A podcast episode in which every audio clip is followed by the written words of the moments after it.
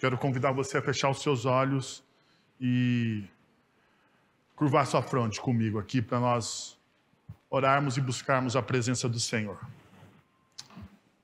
Pai, nós queremos te agradecer por mais essa oportunidade que nós temos de adorar o teu nome, de bendizer o teu nome. Queremos também, Senhor, colocar os nossos corações à disposição do teu Santo Espírito para que quero convidar você a fechar os seus olhos e curvar sua fronte comigo aqui para nós orarmos e buscarmos a presença do Senhor. Pai, nós queremos te agradecer por mais essa oportunidade que nós temos de adorar o teu nome, de bendizer o teu nome. Queremos também, Senhor, colocar os nossos corações à disposição do teu Santo Espírito, para que o Senhor trabalhe poderosamente através da tua palavra, Pai. Nós precisamos sermos moldados, transformados, alimentados, curados, ó Deus, neste momento de ministração, que é do Senhor, ó Deus, é para a glória do Senhor. Então nós te pedimos, Pai, por favor, faça a tua obra no nosso meio, Senhor. Também queremos colocar a vida das nossas crianças que irão aprender ah, do Senhor agora, na sua linguagem, de uma forma fácil delas entenderem o teu evangelho, que o Senhor convença o coração delas ah, transformando, redimensionando a Deus, a tudo a partir da tua graça e do teu evangelho. Senhor, é isso que nós pedimos em nome de Jesus. Amém. Muito bem, meus irmãos, nós estamos ah, na série sobre a reforma protestante, nós estamos chamando essa série de reformição, a, a missão da igreja na perspectiva reformada. Primeiro, porque nós somos uma igreja reformada, Segundo, que uma das dos motes, né, um dos lemas da igreja reformada é uma igreja reformada sempre se reformando, uma igreja reformada sempre se reciclando, repensando, realinhando os seus princípios e valores, não não a qualquer vento de doutrina ou baseado em qualquer confissão de fé, apesar de nós subscrevermos algumas das confissões de fé mais importantes ou mais sólidas ah, da história da Igreja Reformada. Mas a nossa reformição é a partir do que a palavra de Deus diz. Então, hoje pela manhã, nós trabalhamos o segundo ponto da, dos nossos princípios e valores da nossa comunidade, que é o amor, é o contexto de toda a missão. Mas uma das coisas que eu falei para o pessoal que estava aqui de manhã, não sei se você nos acompanhou aí, acho, acho que o podcast ainda não subiu, né? mas se você ainda não acompanhou, uma das coisas que eu falei para o pessoal que estava aqui de manhã é que o amor que nós estamos falando aqui nos nossos princípios e valores não é o sentimento pós-moderno da nossa sociedade de amor, que é totalmente líquido, que é volátil, que ele tem um ponto final. O amor que eu falo aqui, o amor que nós colocamos, né, que nós alicerçamos os nossos princípios, é o amor que está alicerçado nas Sagradas Escrituras. Lembrando que nas Sagradas Escrituras, né, você tem, principalmente no, no, no contexto do idioma grego, você tem pelo menos cinco palavras para se referir ao amor. Né? Você tem o amor entre irmãos, você tem o amor dentro de uma comunidade, dentro de uma família, né? o amor entre um homem e uma mulher, a paixão, e você também tem o amor, aquilo que nós chamamos e alimentamos como o mais sublime ato de amor, que é o ágape, que é o incondicional. O amor incondicional. Aquele amor que não tem amarras, que não coloca condição alguma para o ser que é amado. O amor que não encontra ah, em, outro, em outra explicação a não ser a não ser a graça. A graça de ser encontrado por alguém, amado por alguém, e essa graça de ser encontrado por alguém e amado por alguém só deve ser vislumbrada a partir de Cristo Jesus. Cristo Jesus nos encontra, Cristo Jesus nos ama, Cristo Jesus nos aceita, Cristo Jesus na cruz traz a regeneração total sobre nossas vidas. Então é esse tipo de amor que nós estamos falando. Nós estamos falando de um amor que vem da cruz, então.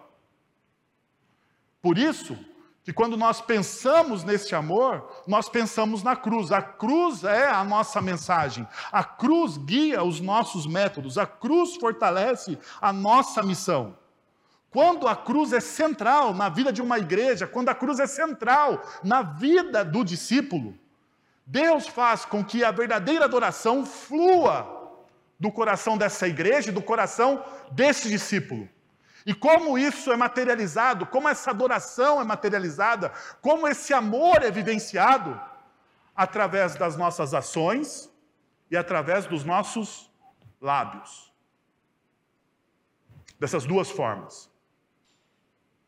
Conta-se, e eu digo conta-se porque nós não temos nenhum documento né, é, oficial sobre isso. Então é muito mais, talvez, uma tradição oral do que algo factual. Entenderam? Mais uma tradição oral do que algo factual. Que Francisco de Assis dizia o seguinte: que ao invés de você pregar o evangelho, você viva o evangelho, para que as pessoas se despertem a partir daquilo que você faz. Nós não temos nenhum é, documento sobre isso de fato, é mais uma tradição oral. No entanto, no entanto, eu queria dizer que isso está um pouco tanto equivocado ou pelo menos manco. Porque o evangelho de Cristo Jesus e os evangelhos, e depois os evangelistas, e o próprio apóstolo Paulo, vai dizer que você precisa de fato, sim, viver o evangelho, mas você também deve proclamar o evangelho. O evangelho deve ser proclamado também. O evangelho deve ser vivido e o evangelho deve ser proclamado. Então são ah, duas asas de um mesmo avião. Você proclama o Evangelho e você vive o Evangelho. Por quê? Porque à medida que você proclama o Evangelho, à medida que você fala do Evangelho, a sua vida, as suas ações certificam de que você está pregando algo que de fato você acredita. Não é assim? Quando você consegue criar essa intersecção entre discurso e ação, o seu testemunho fica muito mais poderoso.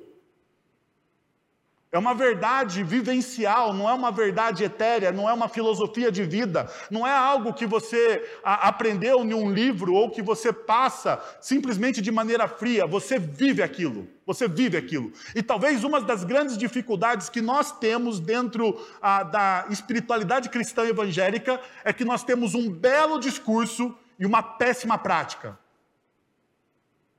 Um belo discurso. Hoje, domingo, dia do Senhor, muitas das nossas igrejas estão cheias, lotadas. Cerca de um terço do Brasil hoje é um Brasil evangélico. O nosso censo está desatualizado, talvez seja até mais de um terço hoje da população. Hoje, o povo evangélico é capaz de eleger um presidente da república. Existe disputa, disputa, e vocês estão vendo isso disputa sobre o voto dos evangélicos. Mas muito mais que um poder político, muito mais que um poder político. O povo de Deus deveria ser um poder, uma visão uma vitrine viva do que o reino de Deus representa. E aqui então está o problema, porque nós temos um excelente discurso, porque muitas das nossas igrejas hoje estão cheias, lotadas, de manhã, à noite, pessoas vão, mas existem, existe pouca vivência desse evangelho, pouco impacto. Mais de um terço da população e o Brasil ainda vive insegurança alimentar. Mais de um terço da população e ainda existem crianças para serem adotadas. Mais de um terço da população se diz seguidora de Cristo Jesus, e esses seguidores de Cristo Jesus, que é mais de um terço da população, estão mais preocupados com a sua prosperidade do que com o bem do próximo. Alguma coisa está errada na nossa visão de reino. Alguma coisa estava errada.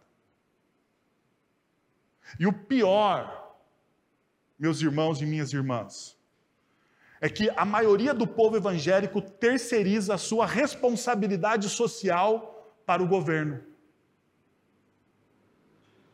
É o governo que deve fazer algumas coisas. Não, é o povo de Deus. Se você olha o livro de Atos dos Apóstolos, Você vê o impacto social da igreja porque o povo de Deus estava o quê? Engajado, fazendo. Fazendo não mais do que eles podiam, fazendo aquilo que eles podiam. E de forma voluntária.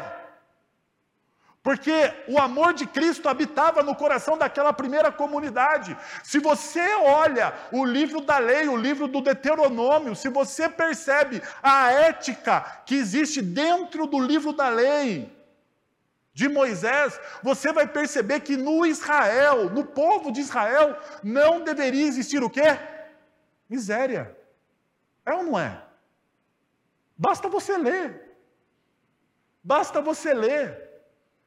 Haviam momentos da história do povo de Israel aonde, os, os, os, aonde as dívidas eram perdoadas, aonde os escravos eram libertos, aonde as dívidas eram todas, todas apagadas, seja qual fosse a dívida, seja uma dívida de sangue, seja uma dívida monetária, qual fosse a dívida naquele momento da história, havia perdão, havia graça, havia um respiro, a justiça pairava sobre aquela nação.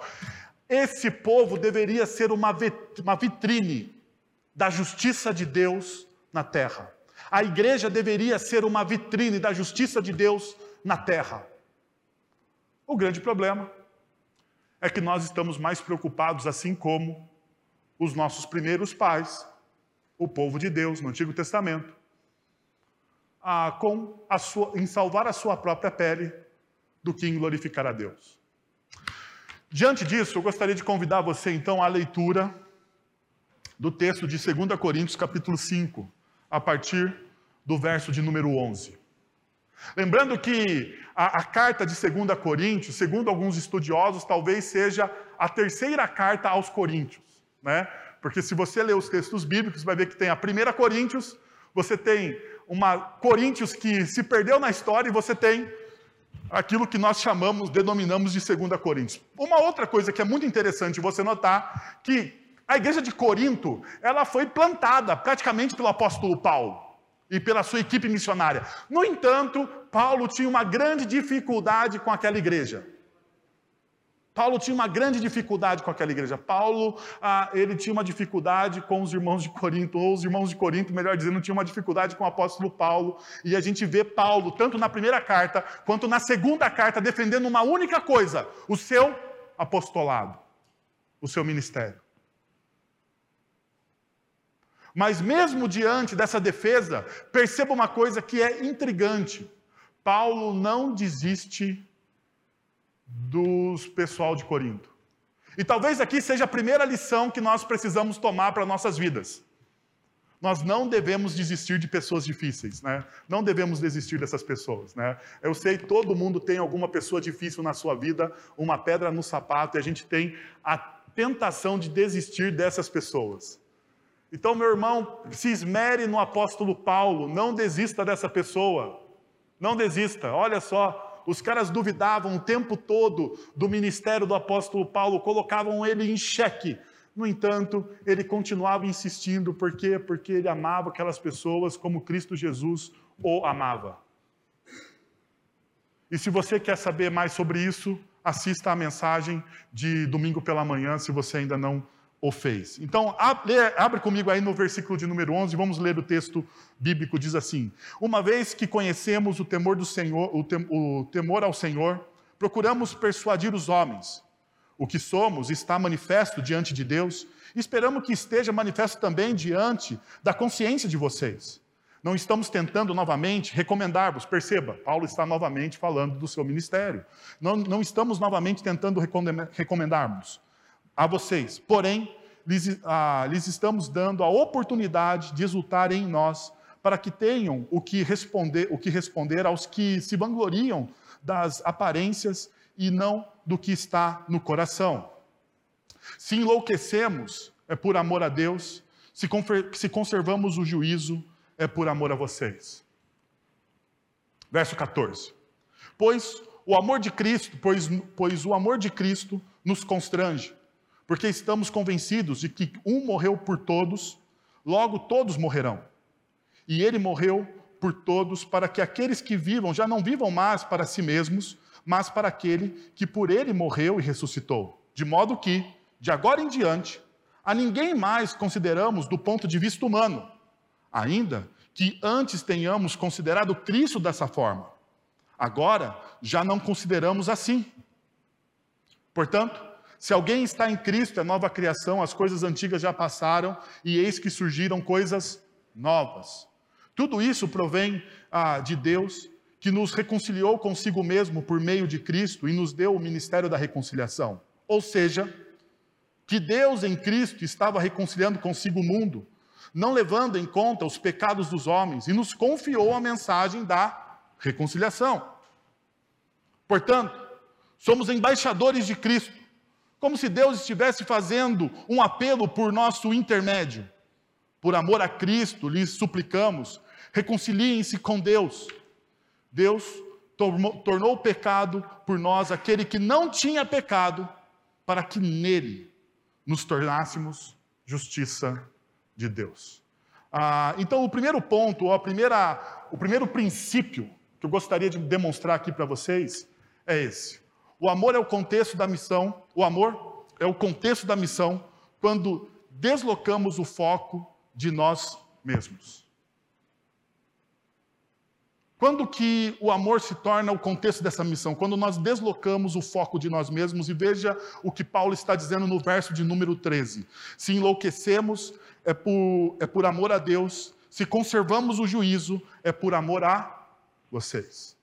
Veja só uma coisa. Paulo está dizendo mais ou menos o seguinte: se estou agindo loucamente, se estou aparecendo, a ideia aqui desse louca, desse enlouquecemos aqui, é como se ele tivesse com uma deficiência cognitiva. Paulo está com problemas.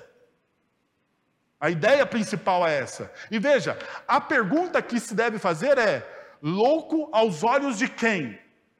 Loucos aos olhos de quem? Por que Paulo está se julgando aqui louco? Por que Paulo está dizendo que ele ficou ou ele está enlouquecendo? Paulo, então, ele coloca o motivo, ele vai dizer: olha, eu estou enlouquecendo, não por qualquer motivo.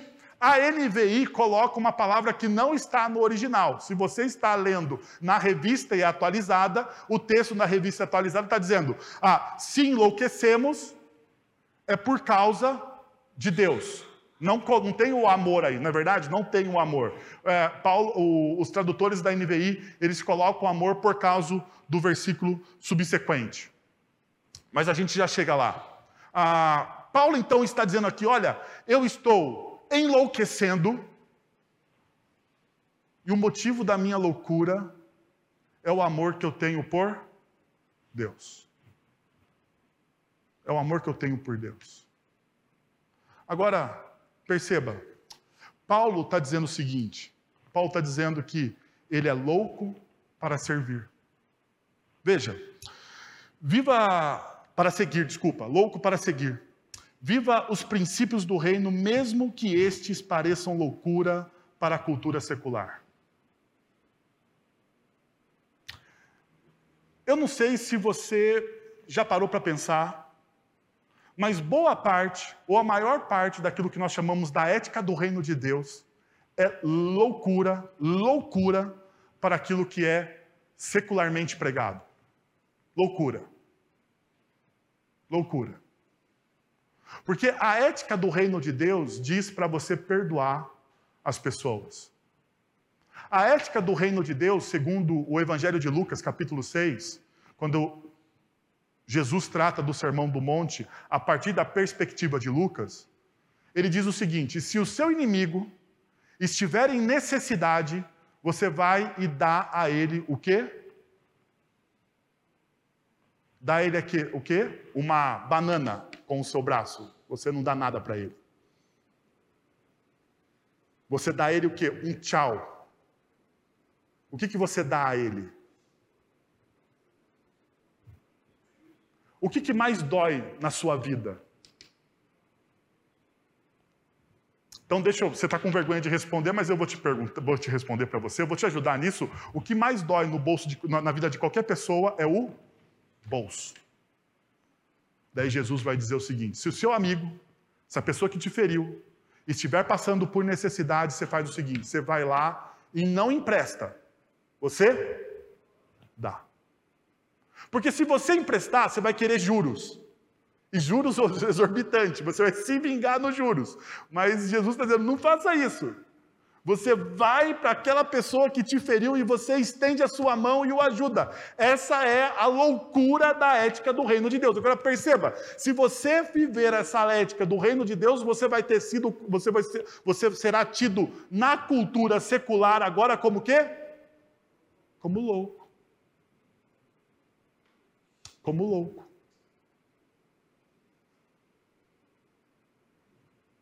Se alguém que te persegue pedir para você andar com ele uma milha, o que, que o reino manda você fazer? Andar duas. Anda duas. Se aquela pessoa que te tira a paciência o tempo todo no trabalho, no colégio, na faculdade, no raio que o parta, porque todo mundo tem alguém que tira a sua paciência. Se essa pessoa te pede mais um tempinho, mais um minutinho, o que, que você faz? Você dá dois minutinhos, você não dá um, você dobra a aposta. E sempre vai ser assim no reino de Deus. Porque o reino de Deus esbanja a graça. O reino de Deus transborda a graça. E sempre será assim. Porque no reino de Deus não é dente por dente ou olho por olho. Porque no reino de Deus não se trabalha com a mentira. Porque no reino de Deus nós vivemos sobre a luz da verdade e sobre o poder da cruz de Cristo. No entanto, nós muitas vezes preferimos viver sobre a ética da cultura secular. Ela nos domina. Mas existe uma narrativa contrária. E veja, o apóstolo Paulo passa por isso muitas vezes dentro da igreja em um testemunho, quando ele dá testemunho fora da igreja. Agora, veja o que Paulo vai demonstrar até mesmo aos coríntios. Em 1 Coríntios, capítulo, na primeira carta de Coríntios, no capítulo 1, no versos 20 a 24, olha o que Paulo está dizendo. Aonde está o sábio? Onde está o erudito? Onde está o questionador desta era? Acaso não tomou Deus loucura a sabedoria deste mundo? Visto que a sabedoria de Deus, o mundo não a, não o conheceu por meio da sabedoria humana.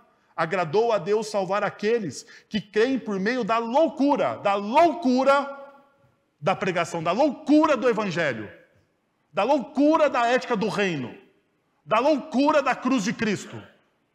E Paulo continua dizendo: olha só, os judeus pedem sinais miraculosos, os judeus querem ver Deus agir na vida o tempo todo deles. Daí ele vai falar: os gregos procuram o quê? Sofismas.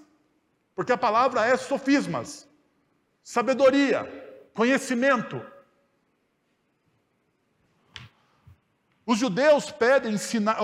Daí continua: nós, porém, pregamos, perceba, o Cristo crucificado, o qual de fato é escândalo para os judeus e loucura para quem? Para os gentios. Ele é escândalo e loucura. Mas para os que foram chamados, tanto judeus como gregos, Cristo é o, é o poder de Deus e a sabedoria de Deus. Paulo está falando isso para uma igreja. Por quê? Porque essa igreja, se você olha o contexto de 1 Coríntios, essa igreja procurava o quê? Sinais. Essa igreja procurava o quê? Sabedoria secular. Essa igreja estava mais interessada na cultura secular que a envolvia do que no evangelho. E Paulo está tentando reorientar essa igreja a partir da pregação do evangelho, que é loucura. Que é loucura. Mas veja só, isso acontece dentro da igreja e isso acontece também para com os de fora. Mais uma vez, Paulo, agora em Atos, capítulo 26, a partir do verso de número 24, Paulo está pregando para a corte do rei Agripa. E olha o que acontece. Ele está se defendendo, porque ele foi preso, ele está se defendendo. Então, a essa altura, Festo interrompeu a defesa de Paulo e disse em alta voz: Você está o quê? Louco. Agora, se você pega o contexto do texto, você vai perceber por que Festo está dizendo que Paulo está louco. Porque Paulo está pregando o Cristo crucificado. Paulo está pregando o evangelho para a corte. Enquanto, perceba, enquanto Paulo, ao invés de Paulo defender a sua honra diante da corte, Paulo faz o quê? Paulo prega o evangelho. Pergunta: se você tivesse que se defender você pregaria o evangelho ou salvaria a sua pele?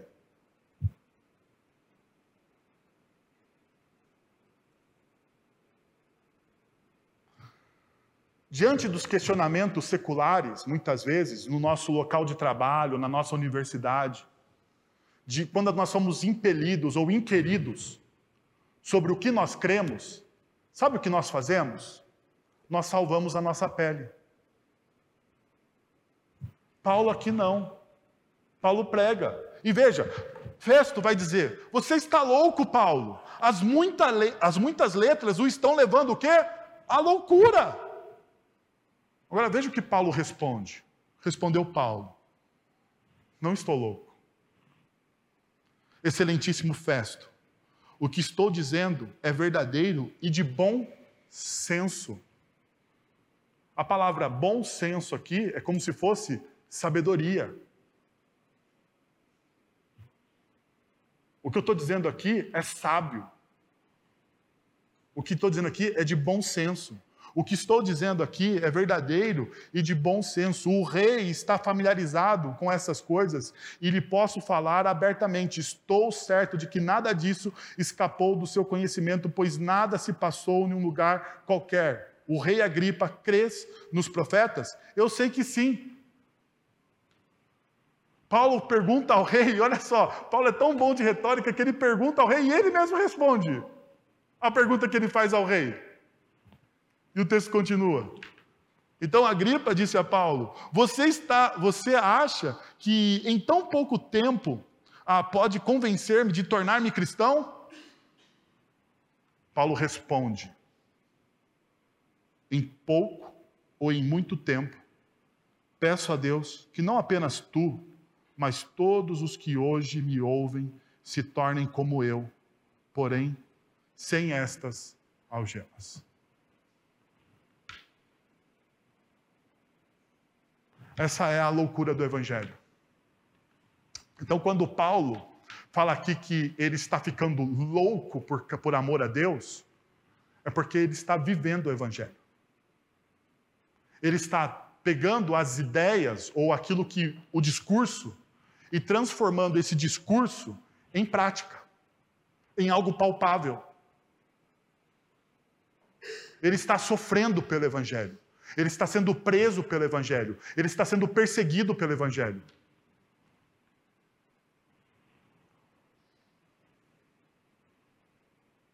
E ele não tem medo. Porque a prática de Paulo cria uma intersecção com o seu discurso. Por isso que o testemunho dele é tão poderoso, por isso que diante das pressões ele não cede. Ele não cede. Ele não cede porque o seu discurso não é apenas um discurso, mas é uma vivência, é algo ao qual ele desfruta de maneira real e viva.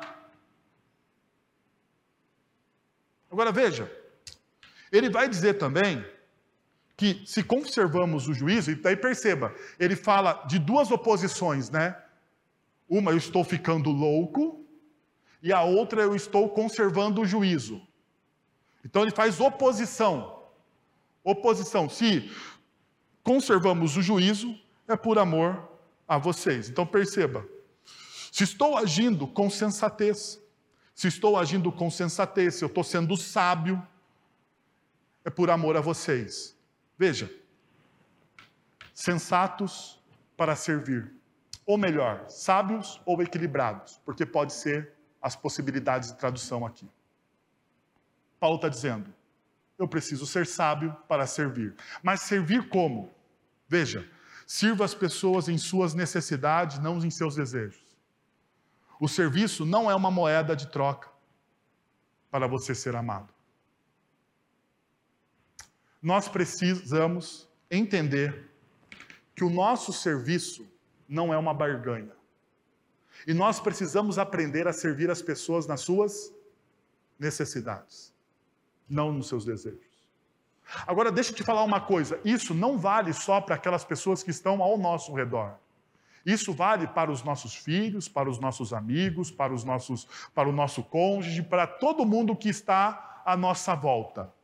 Se você vai servir alguém, você serve essa pessoa não nos seus desejos, mas nas suas necessidades. Veja só, porque se você servir as pessoas somente pelos seus desejos, você está transformando essas pessoas ou você está barganhando com essas pessoas para você se tornar alguém amado.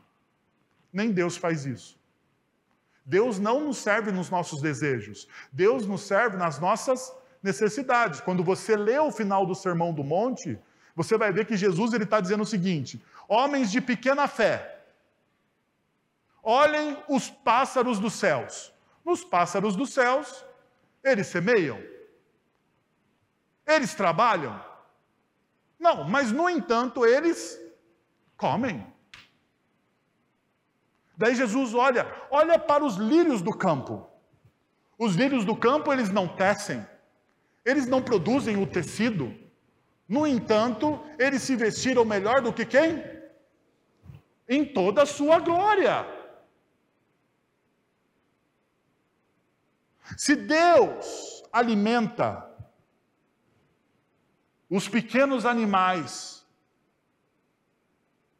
como os pássaros, se Deus veste tão bem os lírios do campo, vocês que são filhos, não serão muito mais bem alimentados e cuidados? Então, aquilo que vocês, daí, Deus vai, daí Jesus vai dizer, aquilo que vocês precisam, necessidades. Deus não vai deixar o quê? Faltar.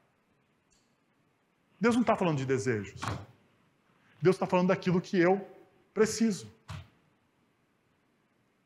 Deus trabalha e sustenta as minhas, aquilo que eu preciso, as minhas necessidades.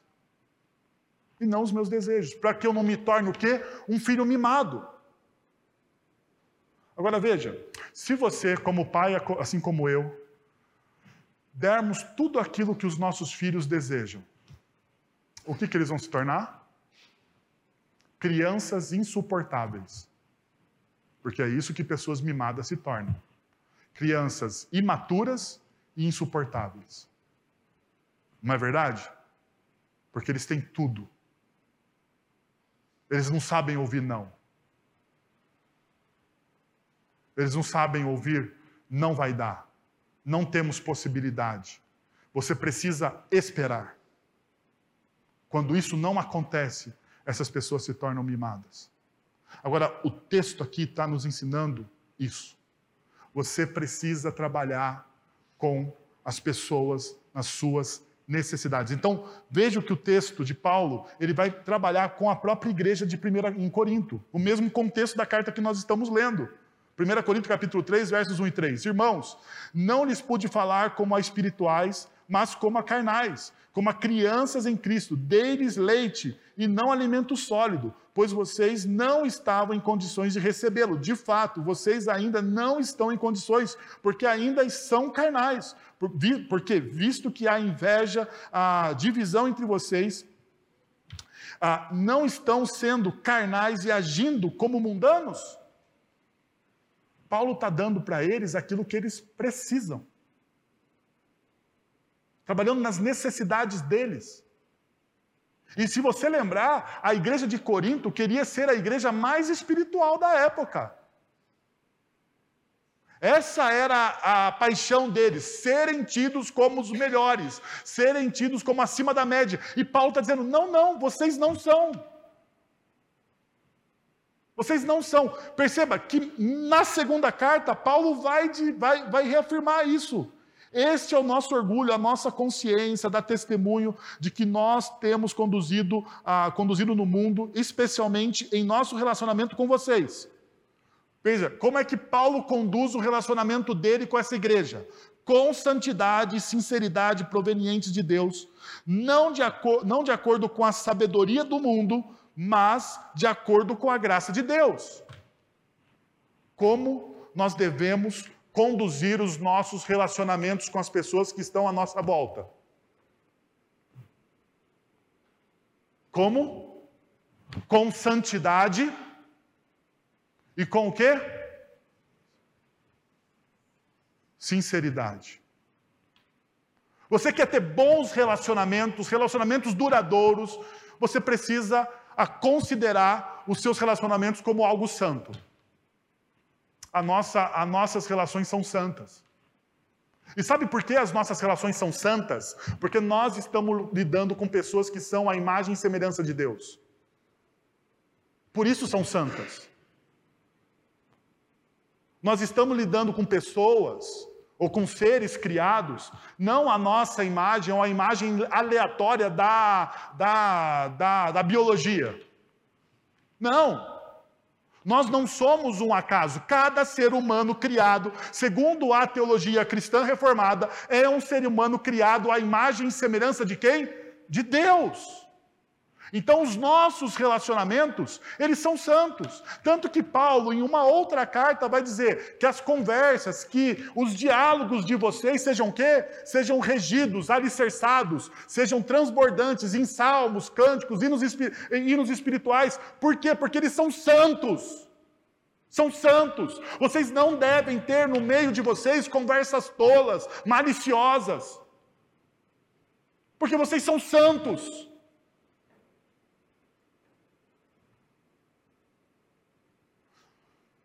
Perceba uma coisa: quando você olha um outro ser humano, não a, não a, a partir da perspectiva humanista, de que ele é um conglomerado de células, mas a partir da perspectiva divina, que ele era um ser projetado à imagem e semelhança de Deus, Criador de todas as coisas. Isso muda? Muda a forma com que você olha a pessoa? Então vem comigo. Se você olha um bebê no ventre da sua da mãe, não como um conglomerado de células, mas como um ser projetado à imagem e semelhança de Deus.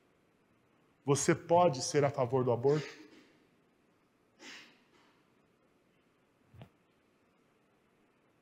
Sim ou não? Porque as nossas relações são santas. E na santidade não existe espaço para a morte. Porque Deus baniu a morte no sacrifício de Cristo Jesus. As nossas relações são sinceras. Não existe mentira nas nossas relações. E Paulo, então, está trabalhando dessa forma essa comunidade. Agora, veja um outro princípio, que o amor é o contexto da missão quando a. Opa! Deixa eu passar aqui. Que o amor é o contexto da missão, pois Cristo, pois em Cristo, tudo se faz o quê? Novo.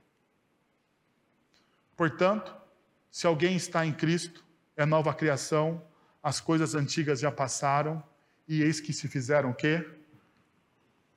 Coisas novas. Perceba, o Paulo está dizendo o seguinte: olha, em Cristo, Deus está renovando todas as coisas, a partir do sacrifício de Cristo. E veja, não é somente você crer em Cristo ou você ter uma consciência de Cristo. Paulo está colocando aqui o em Cristo. E isso aqui faz toda a diferença quando você está lendo. Porque Paulo está dizendo, ó, em Cristo, alicerçado em Cristo. É assim que a gente vive. Então não é uma consciência da fé, não é um conhecimento de fé, não, é uma experiência em Cristo, é uma experiência vivencial em Cristo. A pergunta que deve ser feita então é quais os efeitos de você estar em Cristo? Como que você experimenta isso? A primeira coisa, e Paulo está fazendo o argumento contrário, né? ele começa explicando para depois lançar o fundamento.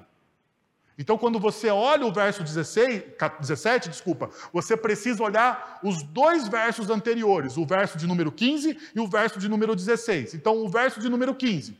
Ele morreu por, todo, para, por todos para que aqueles que vivem não vivam mais para si mesmo, mesmos, mas para aquele que por ele morreu e ressuscitou.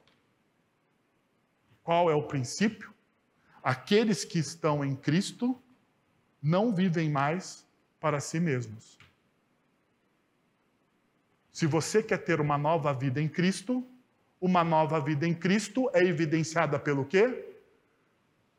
Por você não viver mais por você mesmo.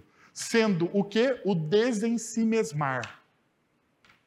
Porque o ensimesmar é você ficar fechadinho nos seus achismos, né?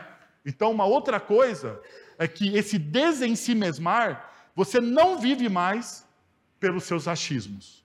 Porque os meus achismos são as minhas teorias, que eu crio com base nas minhas únicas intenções, nas minhas opiniões e nas minhas intenções, mas não tem fundamento nenhum. Está tudo em mim. Eu sou o centro. Então, quando Paulo está dizendo, olha, se você está em Cristo, você abre mão dos seus achismos. Porque você não vive mais por você, mas você vive por quem? Por aquele que morreu por você. Então as suas teorias não fazem mais sentido. Os seus princípios, se não estão em, em paralelo com as Sagradas Escrituras, devem abrir, você deve abrir mão deles. Por quê? Porque não é mais os seus achismos não são mais as suas teorias. Não é o que você acha ou não a respeito de Deus, é o que a palavra de Deus diz a respeito de Deus.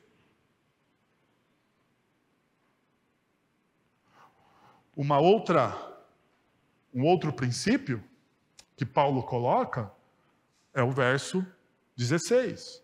De modo que de agora em diante a ninguém mais consideramos do ponto de vista humano ainda que antes tenhamos considerado Cristo dessa forma, já que não há, já que não o consideramos mais assim. Veja só, Paulo está dizendo o seguinte: nós não consideramos Cristo ou qualquer pessoa a partir do que vemos, do ponto de vista humano. Não julgamos ninguém mais pelo que possui ou pela sua aparência. Mas você deve dizer, mas por quê? Vamos lembrar de uma coisa. Paulo, ele era contemporâneo de Cristo? Sim, Paulo era contemporâneo de Cristo. Paulo ouviu a respeito de Cristo. Paulo deve ter, provavelmente, alguns estudiosos dizem que provavelmente Paulo deve ter, ter ouvido alguns dos sermões de Cristo. Paulo, no Evangelho, não é figura central. Mas vamos lembrar que Paulo fazia parte do quê? Do Sinédrio. Quem condena Cristo? O Sinédrio. Ah, como não? Paulo estava lá. De alguma forma ou de outra, ele estava ali, na, na, talvez não como figura central, mas como algo paralelo. Tanto que quando se desencadeia a primeira perseguição, Paulo ele está indo ao Sinédrio buscar o quê? Cartas cartas de autorização para caçar quem? Os cristãos. Trazer-os vivos ou mortos. É. Então Paulo está dizendo: olha só, teve um tempo que eu considerei Cristo pelo que eu via de forma humana.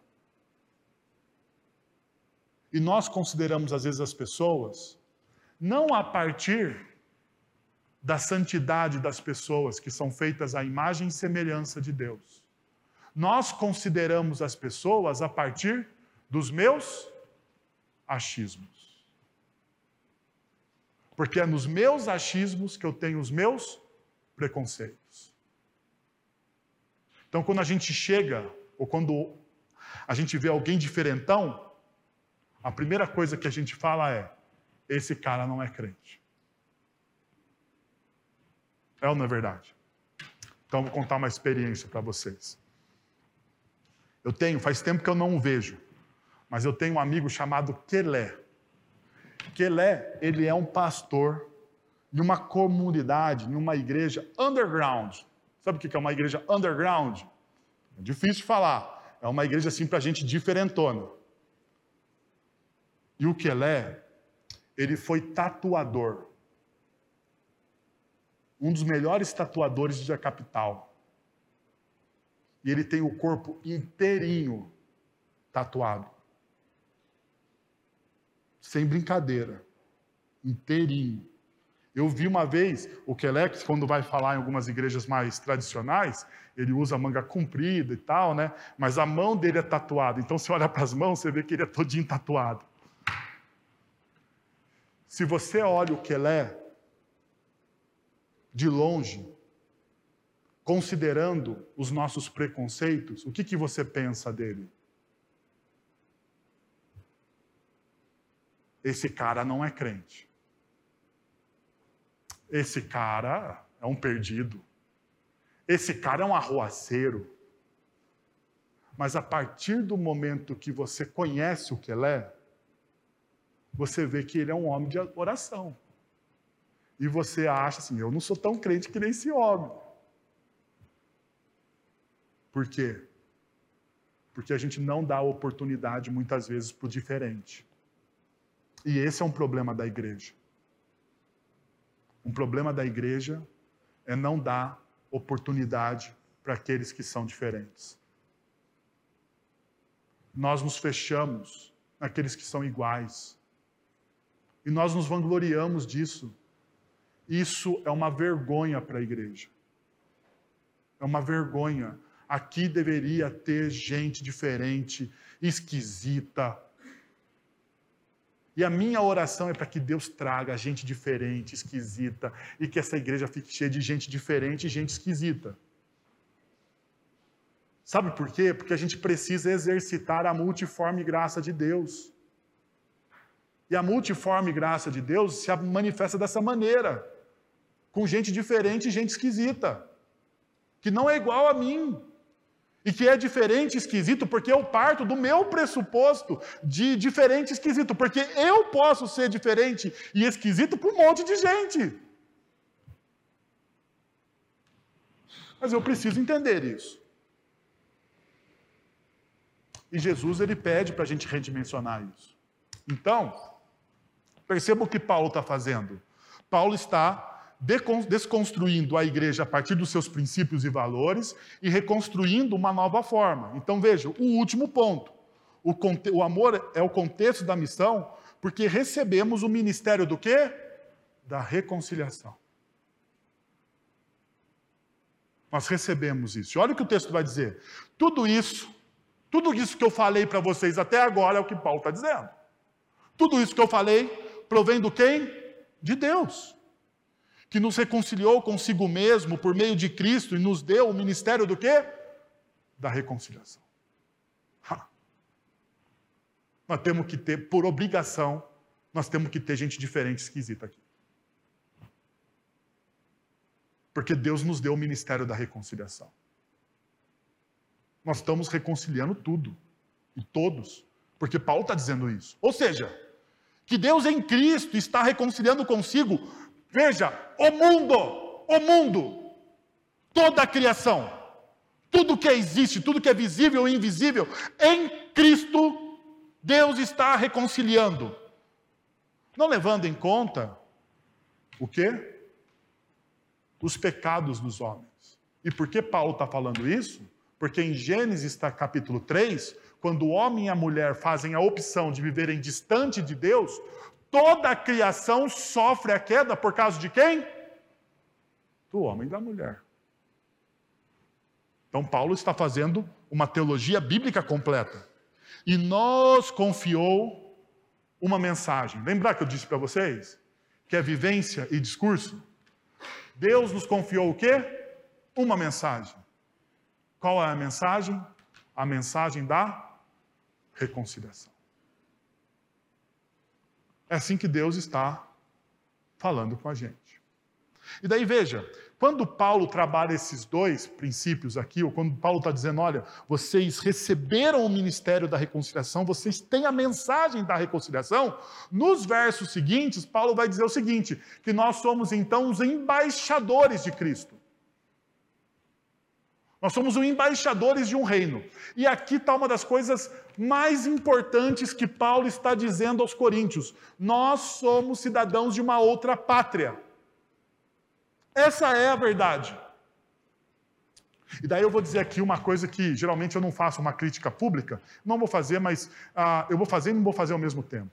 Eu estava lendo um pastor que é um ativista, uh, um ativista humanitário, mais à esquerda do espectro político, e ele estava dizendo o seguinte: uma das coisas que ele colocou, ele falou assim, que todo cristão, antes, perceba, cosmovisão, todo cristão, antes de ser cristão, ele é brasileiro. Essa afirmação está errada ou está certa?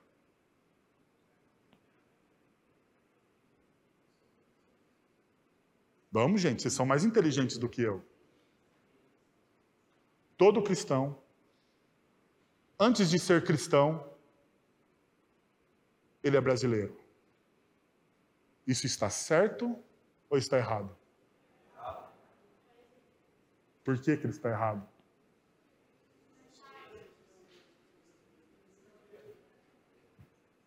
Porque a nossa pátria não é essa. Por isso que ele está errado. A nossa pátria não é essa. Não é o que Hebreus diz? Que nós somos o quê? Peregrinos.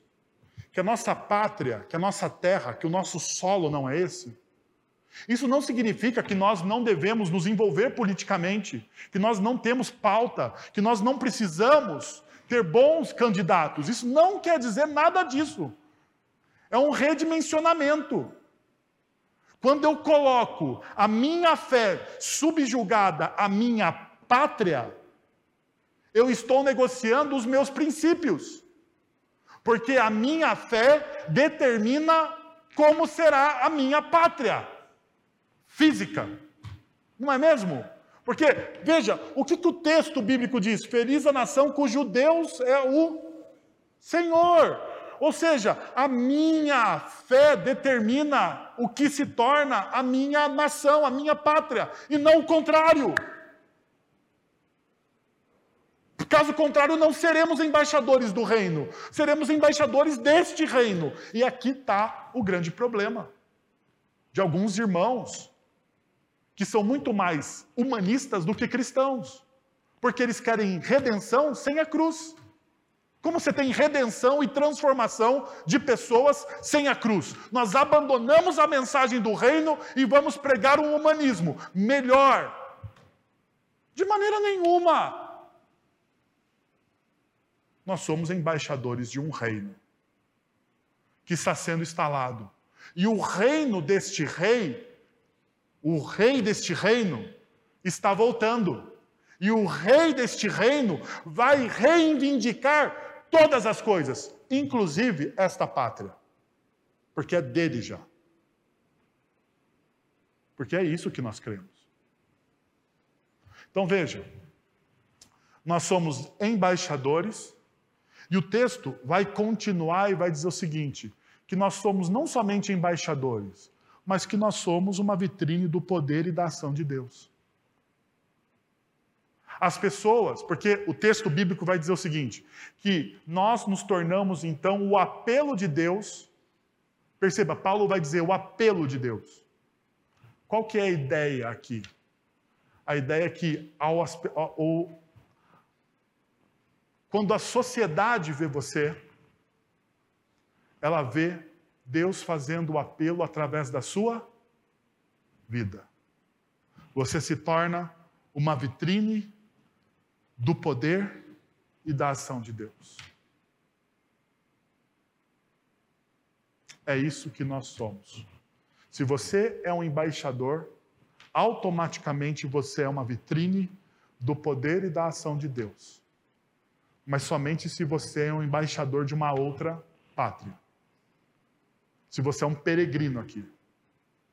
Se os seus olhos não estão aqui, mas os seus olhos estão naquele que é o autor e consumador da nossa fé.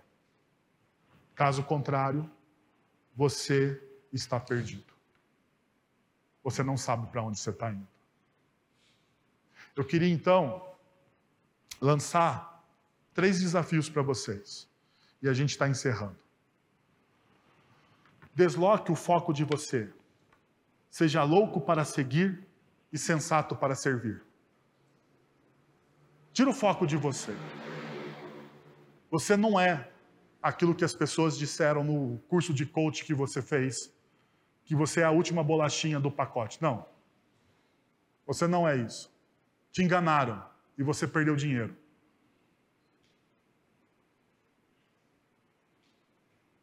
Seja louco, louco para seguir a Cristo e seja sensato, sensato para servir as pessoas, sábio para servir as pessoas.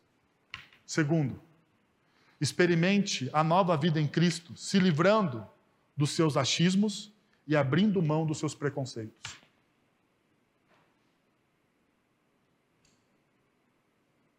Você quer ter uma nova vida em Cristo? Abra mão. Cristo vive em você. Abra mão dos seus achismos. Você quer ter uma nova vida em Cristo? Se torne um catalisador de pessoas. E acabe com seus preconceitos. Terceiro, você é um embaixador de Cristo.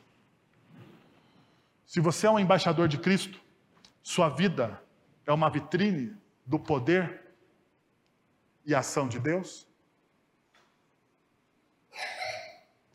Quando as pessoas olham para você, o que as pessoas veem?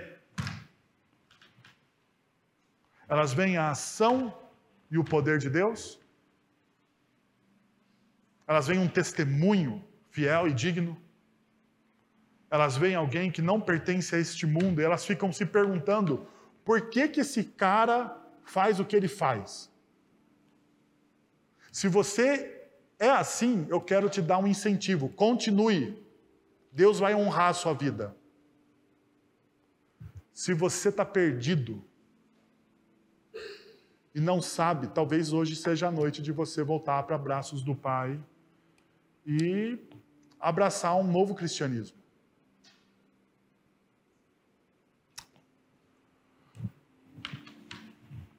Vamos orar?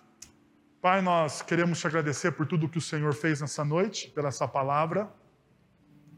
Queremos te pedir, Pai, que o Senhor continue a trabalhar nos nossos corações, a derramar graça sobre nossas vidas, para que nós possamos de fato, ó Deus, testemunhar ao Senhor, ó Pai, testemunhar que nós somos embaixadores do Senhor, ó Deus, em Cristo Jesus. Que as pessoas possam ver nas nossas vidas o poder e a ação de Deus, um bom testemunho, ó Deus, uma intersecção entre discurso e prática, para que o teu nome seja glorificado, Deus. Tira de nós, ó Senhor, todo o preconceito, arranca de nós os nossos achismos. Que nós não vivamos um cristianismo muito mais humanista do que um cristianismo pautado e alicerçado na tua palavra, Senhor. Pai, que nós possamos, que o nosso coração, ó Deus, seja louco para seguir o Senhor e sábio para servir os outros. É o que nós pedimos. Em nome de Jesus. Amém. Vamos receber a bênção? Agora, irmãos, que